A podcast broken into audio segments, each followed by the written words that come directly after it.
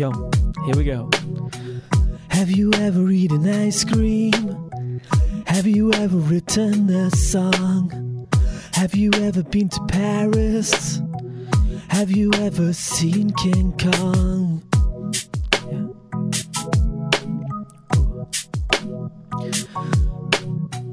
Have you ever been surfing?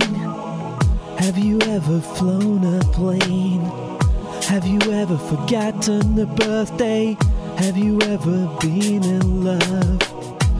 I have. I have. I have. I have. Have you ever met a rock star?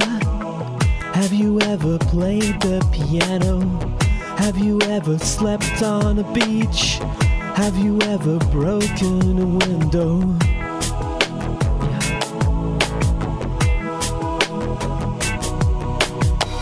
Have you ever told a lie?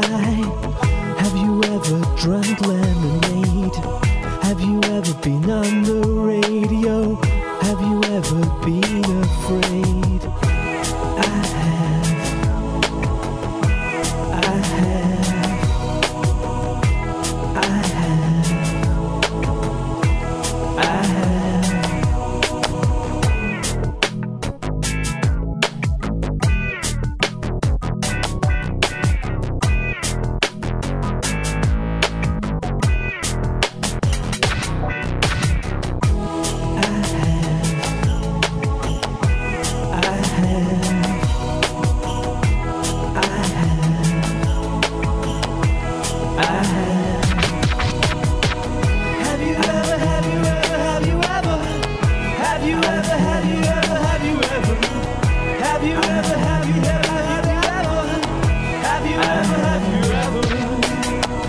Have you ever eaten ice